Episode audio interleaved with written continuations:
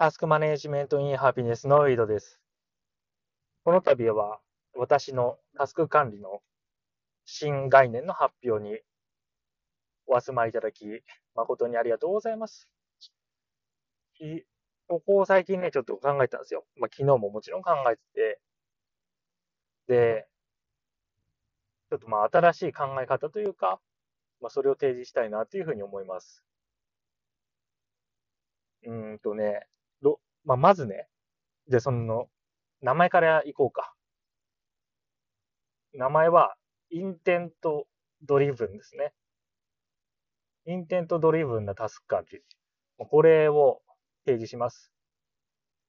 以前発表してタスク管理の3段階とか4段階っていうのは、あれは既存のタスク管理の構造ですね。構造のモデル化だったんですけど、まあ、今回はこういうタスク管理の方がいいよという、私の主張を含みます。前回はただ、そう、ただの構造の提示なんで、まあ、そこに意味合いはなかったんですけども、まあ、今回は intent driven の方がおそらくいいだろうということを思って、ちょっとこの話しようと思いますね。で intent driven というものは何かというと、まあ、 intent ですね。つまり意図。その人の意図。こっから始めて、それで駆動させる。これが、一番タスク管理の効率を上げる方法じゃないかなっていうふうに思ってるんですよね。で、これ何、なんでかっていうと、まあそもそも、まあタスク管理のね、まあ、一つの、まあ、形態であるチェックリスト。この話から来てんですよ。で、チェックリスト、えー、あなたはなぜチェックリストを使わないのか。で、言われてる、そのチェックリストを使う理由っていうのが、確かにその認知能力の限界、人間の認知能力の限界を理由にチェックリストを使った方がいいっていうことを言ってたと思うんですよね。で、これは、まあおそらく、タス管理好きの人たちからすると、認知資源とか、その意志力とか MP とか、いう話と、まあ、ごっちゃになってると思うんですよ。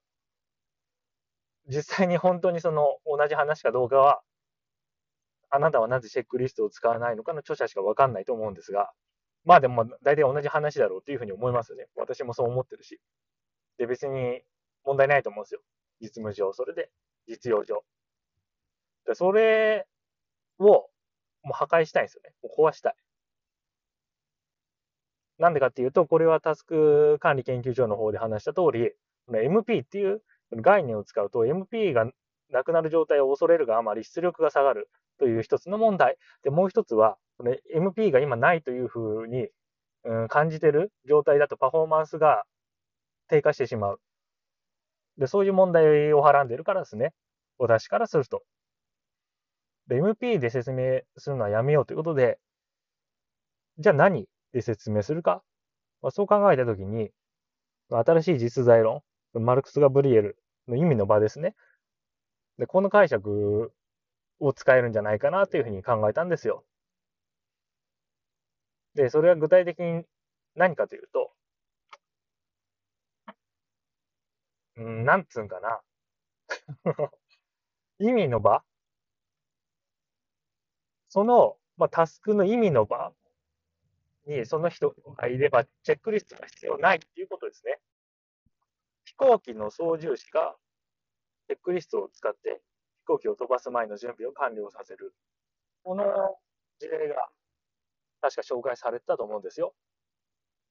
で、私のその意味の場による説明でいくと、なぜその操縦士がチェックリストを使わないと使った方がいいのか、まあ、使わないと全部、ミスなく、漏れなく完了できないか？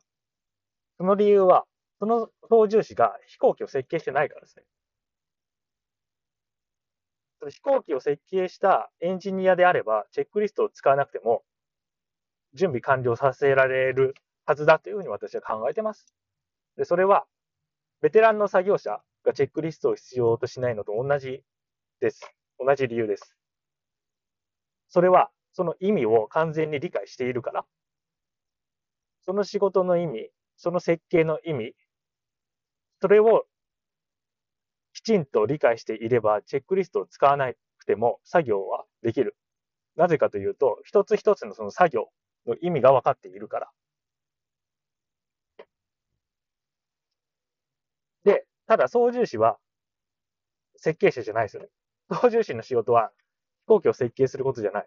飛行機を飛ばすことが仕事なわけですよ。そうなると、その飛行機の設計の意味まで理解する必要ないですよね。だからチェックリストを使うんですよ。でこれは言い換えると、言い換えるとというか、まあ別の解釈をすると、世の中が複雑化しすぎて、分業体制が進みすぎているがゆえに、その意味を知らない人、まあ、取り扱うもの、タスクの対象の意味を知らない人が、その作業をしなくてはいけなくなっている。だから、チェックリストというものが有用なんだってことですね。で、これは同時に、会社の中での標準化の話ともつながりますよね。ベテランの作業者がいると。でもそのベテランの作業者は、すべての意味を理解している、作業の意味を理解している。新人は理解していない。なぜなら、その経験の中、もしくは、えーと、改善改良を積み重ねていく中で、その一つの作業の意味というものが、その体験を通して分かってくるかですね。でも何も分かんない人が作業するにはどうすればいいか。チェックリストですね。意味は分からなくても、そのチェックリストの一つ一つの項目をこなすだけで作業ができる。その仕組みがチェックリストなんですよ。つまり、バックグラウンドにある意味というものを無視して、まあ、抽象化して、その作業、各一つ一つの作業に抽象化したものがチェックリストなわけですよね。そう。だから認知資源とか、まあ、それ実在すると思いますよ。認知資源の消耗とかではあると思うよ。それは科学的にね。でもタスク管理においては、そっちは採用しない。なぜなら、先ほど話したデメリットがあるからね。消耗するとかいう話を前提にするといろいろうん不都合が生じるから、そっちじゃなくて意味の場として理解したいんですよね、私は。で、これは、今言ったのは、その一人のえだから別の人間の話ですね。設計者と操縦者とか、ベテランと新人。で、これは違う意味、違う世界を生きてるんですよ。違う意味の場を生きてるんですよ。同じものを見ていても、同じ飛行機を見ていても、同じ作業を見ていても、違う世界を見ているから、例えば新人はミス発生する、発生させるんですよね。認知資源の問題じゃないんですよ。生きてる世界が違うからミスが発生するんで。で、それをベテランの世界を抽象化して、実際に行うアクションにまとめたもの、まあ、それを実行することによって、ベテランの作業者のアクションをエミュレートするんですよね。でも意味は分かってない。相変わらず。それがチェックリストだと思うんですよね。でつまり、これは意味の場というもの、まあ、世界ですよね。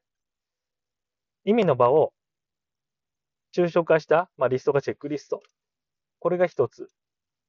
違う世界に住んでいる人間に、違う世界のに住んでいる人間が行っていることを、まあ、させるためのものですね。で、これは省力化と言ってもいいですね。ただ同じ世界に、えー、そのベテランがそのチェックリストを使うと、まあ、確かに意味を考えなくても作業完了するから、それは省力化っていう話にもなります。なんか、話したいこと半分も話せてないんですけども、ついちゃったんで、とりあえず終わりにしますね。MP じゃなくて意味の場であると。問題は。で、そう考えるといろいろ面白くなるね。例えばなんか、うーんと、ADHD の人がチェックリストを使うこと。で、これは MP の消費が激しいからとか、キャパが少ないとか、そういう話じゃないの。住んでるし世界が違うんだよね。その人と、もあその作業を教える人では。その作業を教える人の世界のを抽象化して、それをリストにしたものを実行してもらうことによって、違う世界にいるにもかかわらず、まあ、同じ世界の人間がやったような感じになる。いや、でもまあ、やったことになるのかな？それをまた外から見たらね。その内的な世界では意味が分かってないから、チェックリストを持ってやってても。同じではないんだけども、まあ、結果として、作業としては同じ結果になる。それがチェックリストの役割。はい。では、また続きで、良いタス完了。